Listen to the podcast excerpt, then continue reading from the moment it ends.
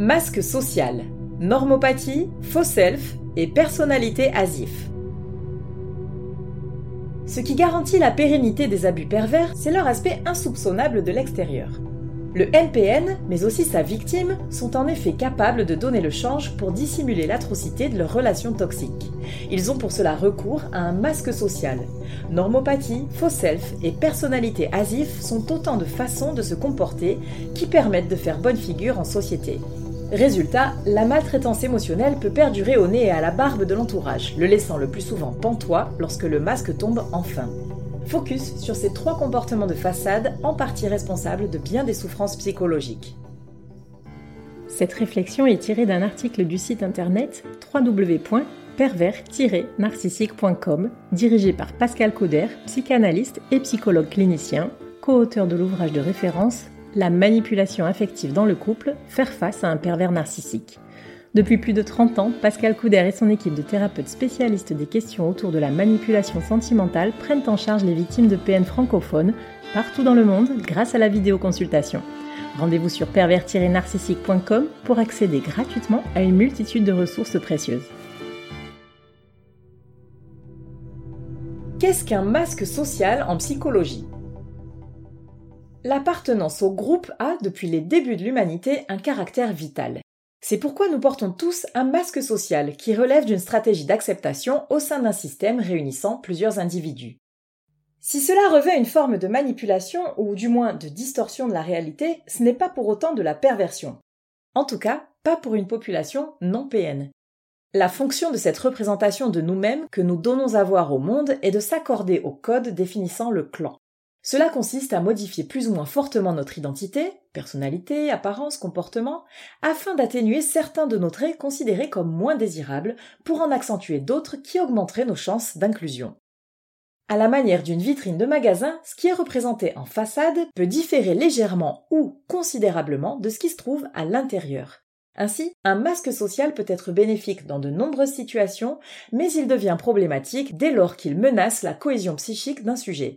Cela se produit lorsque l'utilisation de cette représentation est trop prolongée ou systématique, au point qu'il y a une perte de connexion avec son moi authentique.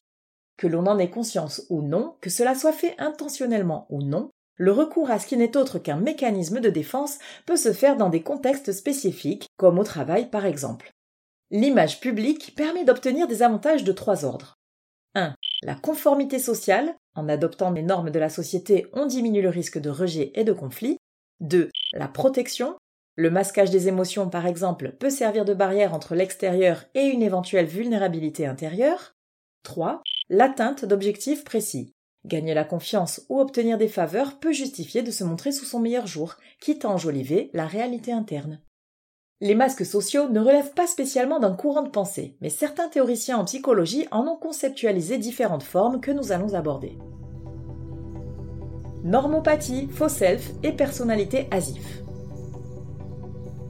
Les normopathes, les faux self et les personnalités asif utilisent certaines manières de se comporter et de se présenter en société.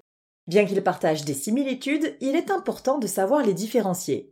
Notons toutefois qu'un même sujet peut employer n'importe lequel de ces masques sociaux dans n'importe quelle circonstance. La normopathie ce néologisme vise à décrire les individus présentant une conformité excessive aux normes sociales établies, le plus souvent par peur du jugement. Ainsi, les normopathes n'hésitent pas à sacrifier leur identité, leurs désirs et leurs valeurs personnelles au profit d'une adhésion aux attentes supposées et intériorisées du groupe d'appartenance. Afin d'être considéré comme normal, le normopathe affiche souvent une attitude rigide quant au respect des règles et évite tout comportement marginal, au risque d'entraîner une insatisfaction personnelle.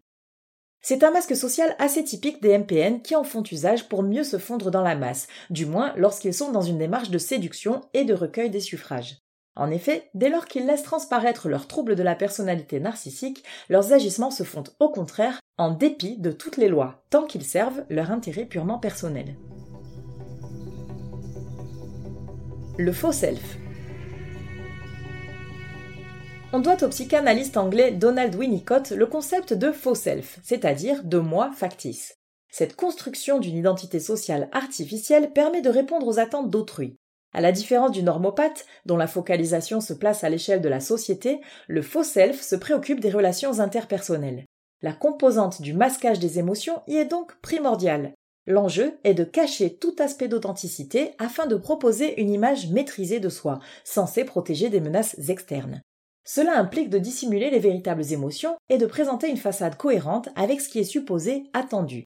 Dans le cadre d'une dynamique relationnelle gravitant autour d'un pervers narcissique, les victimes sous son emprise se conforment à sa tyrannie. Il peut s'agir du conjoint, des subalternes au travail, mais surtout des enfants ou des beaux-enfants qui développeront un faux self susceptible de les poursuivre toute leur vie. L'invalidation émotionnelle subie au quotidien avec un manipulateur les rend confus vis-à-vis de leur vie intérieure. Cela augmente leur besoin de s'accrocher à des règles solides, quitte à ce qu'elles soient fantasques et à des seins malveillants. Cela rend en quelque sorte la victime complice de son bourreau et renforce de fait sa dépendance et donc sa soumission. De plus, présenter un faux self heureux en public alors que l'on subit des maltraitances en privé participe à l'isolement, l'un des piliers de la manipulation mentale. On peut considérer qu'il existe deux types de faux self, les robots et les caméléons. Les premiers agissent de façon automatique, comme déconnectés de leur conscience. Ils ne se posent plus de questions et font ce que l'on attend d'eux sans remise en cause. Cela leur épargne d'éventuels reproches et les maintient dans une certaine zone de confort. Le problème, c'est qu'intérieurement, ces sujets robots sont comme vides. Cela les rend potentiellement vulnérables aux intrusions psychiques, que ce soit par une atteinte venue de l'extérieur ou par une tentative intérieure de se manifester à la conscience, parfois par le biais de la psychosomatisation, comme avec la fibromyalgie par exemple, comme nous avons pu l'évoquer dans un précédent épisode de podcast. Cette robotisation des actes peut mener à une dépersonnalisation des réalisations. Les caméléons sont quant à eux des faux selfs qui s'adaptent à toutes les situations. Ce sont typiquement ceux qui retournent leur veste très facilement et adoptent les codes de n'importe quel groupe visé avec beaucoup d'aisance. Quelqu'un qui assisterait de loin à ces variations pourrait dire d'un faux self caméléon qu'il possède plusieurs personnalités. En réalité, il change juste de masque social comme de chaussettes, mais sa véritable identité peut se perdre en cours de route. La personnalité asif. Un degré plus dissonant que le faux self, on trouve la personnalité asif, conceptualisée par le psychologue et psychiatre allemand Hans Wenger.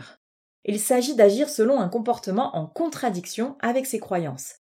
Cela relève d'une forme de déni, ou plutôt de dénégation, car le sujet peut reconnaître intellectuellement son intériorité et choisir malgré tout d'agir à l'encontre de celle-ci. Celui qui use de ce type de masque social peut par exemple se comporter comme si il était joyeux, alors qu'il est triste. Il s'agit le plus souvent d'une stratégie d'adaptation pour faire face à des circonstances difficiles ou dans le but d'atteindre des objectifs personnels. Toutefois, l'opposition entre le comportement manifesté et les véritables pensées et émotions ressenties peut mener à la dissonance cognitive. Les pervers narcissiques, tout comme leurs victimes, peuvent développer des traits de personnalité asifs. Cependant, le PN aura plus facilement tendance à en maîtriser les inconvénients, tandis qu'une personne en proie à l'emprise se trouvera dans la souffrance psychologique. En effet, elle peut tenter de préserver une certaine stabilité dans la relation ou de minimiser les abus en agissant comme si elle acceptait les fausses réalités qui lui sont imposées, tout en les sachant pertinemment erronées. Cela relève alors de l'instinct de survie, mais qui doit servir de déclic pour quitter le MPN pour ne pas causer davantage de détresse psychique. Le masque social entre normopathie, faux self et personnalité asif permet de se conformer aux attentes de l'extérieur. Celles-ci peuvent être de l'ordre des normes sociales ou des modes de relation interpersonnels, soit en décalage avec notre vécu intérieur, émotions, pensées, soit en contradiction. Il ne s'agit pas de troubles psychologiques puisque ces façons de se présenter à autrui ont leur utilité. Toutefois, elles peuvent conduire à des problèmes d'adaptation sociale, d'estime de soi, de cohésion psychique, etc. Si vous pensez être déconnecté de votre intériorité en exposant une façade trop éloignée de la réalité, un psy qualifié saura vous accompagner vers un retour à plus d'authenticité et donc plus de plénitude.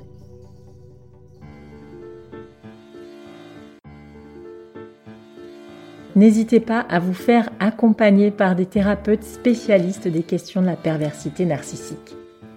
Rendez-vous sur www.pervers-narcissique.com et trouvez-y de nombreux conseils sur comment gérer la séparation, comment gérer l'après, la reconstruction et vous pourrez également rentrer en contact avec un membre de l'équipe. Ne restez pas seul. Merci d'avoir écouté ce podcast. Rendez-vous très prochainement pour un nouvel épisode. N'hésitez pas à vous abonner pour ne rien manquer des prochaines publications. À très bientôt.